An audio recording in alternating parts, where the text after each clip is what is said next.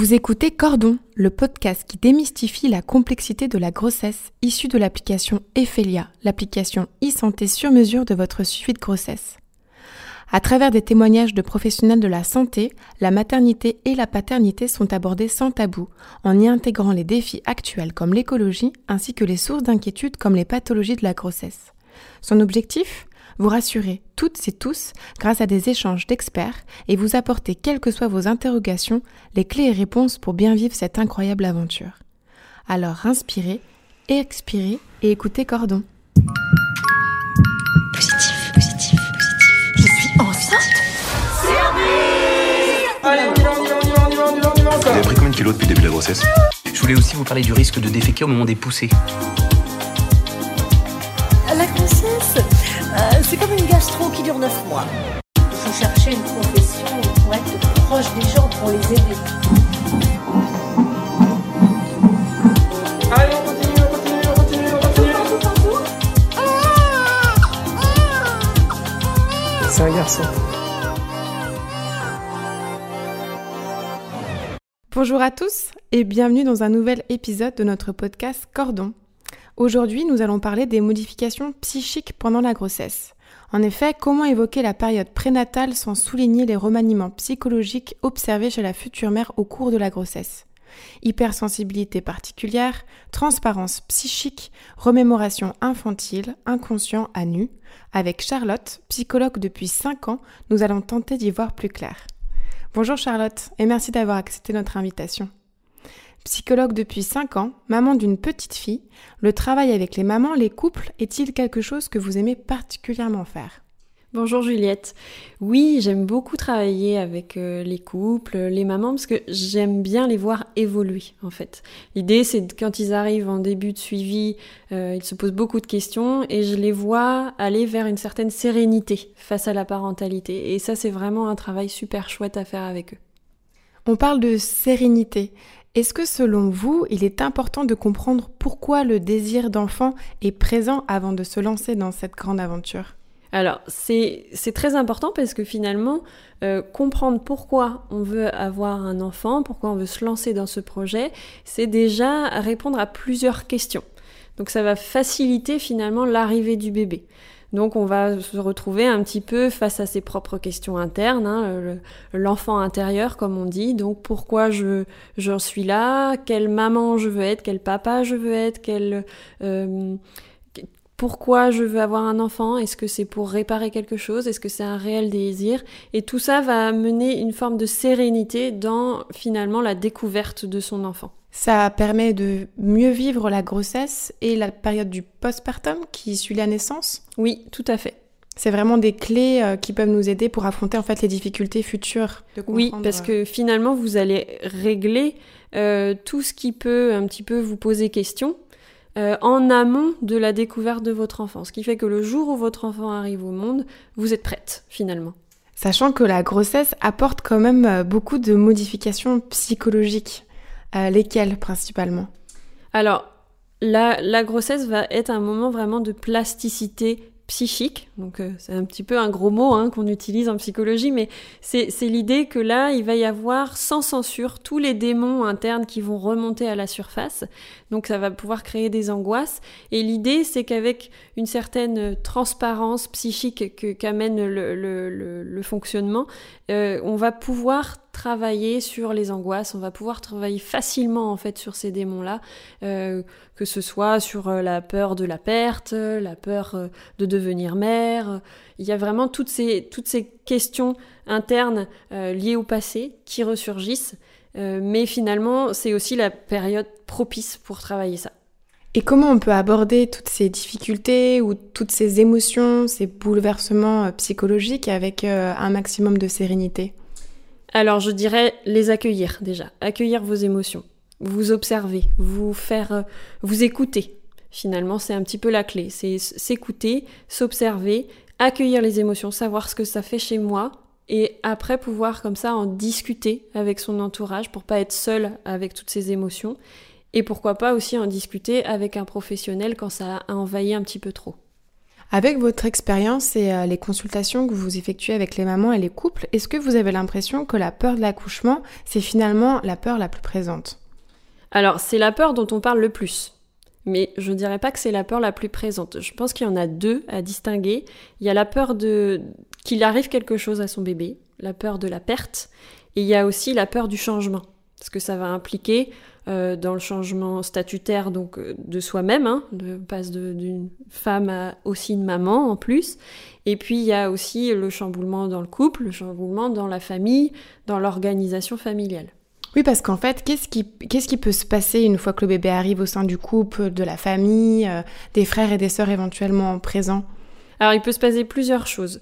si on parle du couple, il peut y avoir des impacts sur euh, l'intimité, sur la sexualité. Il peut y aussi y avoir euh, le besoin de s'ajuster, de s'accorder sur euh, qu'est-ce qu'être parent et comment on voit les choses et comment on va faire face à l'enfant qui va naître. Il y a aussi toute la question des enfants dans, la famille, ceux qui sont déjà nés. parce qu'ils changent aussi de place. Hein. Il, y a, vraiment cette question-là. Le petit dernier devient grand frère, et donc comment on l'accompagne là-dedans euh, comment on, met les mots aussi sur ce qui va se changer pour eux. Voilà, on va être un petit peu moins là, un petit peu moins présent parce que bébé va demander beaucoup, mais on trouvera des temps euh, ensemble. Et comment les intégrer aussi là-dedans en tant que grand frère? Pourquoi c'est super chouette d'être un grand frère par exemple? Dans la famille et dans le couple, si on zoome un petit peu sur ce sujet, euh, comment vous abordez-vous la question de la sexualité pendant le postpartum? Sans tabou déjà, donc euh, l'idée c'est de poser la question, c'est de savoir comment ça va sur ce plan-là, c'est euh, euh, où en êtes-vous, que ce soit à la, à la maman ou au papa, parce que les deux sont impliqués, hein, c'est vraiment un, rapport entre les deux, donc c'est comment on vit ça, comment on vit le changement du corps, comment on vit l'attente du bébé, et qu'est-ce que ça peut impliquer dans leur relation intime. Et donc de là, on va partir de leur histoire et on va euh, pouvoir les aider à, s'ajuster finalement tous les deux sur, euh, sur cette question-là. Et peut-être aussi l'équilibre euh, et trouver la balance entre l'envie de revenir comme un couple qu'on était avant d'avoir cet enfant et puis maintenant un couple avec cet enfant Oui, tout à fait. Ça va être vraiment de, de, d'allier le couple conjugal et le couple parental. C'est important de zoomer un peu sur cette période du postpartum dont on parle de plus en plus, dont le tabou commence à, être un petit peu moins euh, présent. Euh, dans cette période du postpartum notamment, il va y avoir le baby blues. Euh, est-ce que c'est juste de le qualifier comme normal? Alors après, une petite réponse un peu philosophique, ça dépend ce qu'on va mettre derrière le terme normal. Mais l'idée c'est, même si c'est quelque chose de normal dans le sens où c'est fréquent, euh, c'est important de le, de le prendre en compte, de ne pas du tout le nier, de pas, de, pas le banaliser. Et donc, euh, la question de la normalité peut amener ça, peut amener ce côté, on le, oui, bah, tout le monde fait le baby blues, donc euh, ça passera, etc. Alors que finalement, on doit vraiment prendre soin de la maman à ce moment-là, et la maman doit pouvoir prendre soin d'elle aussi cette période un peu euh, critique, entre guillemets, qui arrive euh, au troisième jour après l'accouchement, qui correspond en plus à la sortie de la maternité, à une chute hormonale, à un sentiment un peu de solitude, à la peur de, de, de, mal faire. Euh, et du coup, là, toute l'importance aussi de l'écoute des professionnels de santé, de l'entourage. Oui. L'idée, ça va vraiment être que la, la, maman puisse se sentir suffisamment en confiance pour, pour pouvoir dire un petit peu ce qu'elle vit à ce moment-là. Euh, expliquer, mettre des mots, et ça va être aussi à l'entourage et aux professionnels d'être euh, très attentifs euh, aux réactions de la maman, à son comportement, pour pouvoir l'aider à passer cette étape. Et d'autant importante que ce baby blues peut éventuellement déboucher s'il persiste sur une dépression du postpartum? Oui, tout à fait. Et du coup, quelle est un peu la différence entre les deux? Alors la différence, ça va être que dans la dépression postpartum, déjà on est sur un état beaucoup plus, euh, je dirais, grave, parce qu'on est vraiment sur un impact en termes de durée. Donc ça prend. Ça. Ça, ça, euh, ça persiste plus longtemps. Voilà, ça persiste plus longtemps, merci. Et, euh, et sur l'impact de la relation mère-enfant également. C'est-à-dire que la dépression postpartum a un réel impact sur comment la mère va être avec son enfant.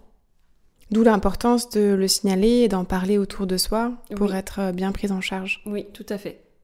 Quels seraient un peu vos, vos astuces, vos conseils, ou en tout cas, euh, euh, quels sont un peu les messages clés que vous euh, abordez avec les mamans pour qu'elles vivent une grossesse le plus sereinement possible? Euh, on est dans se faire confiance, s'écouter.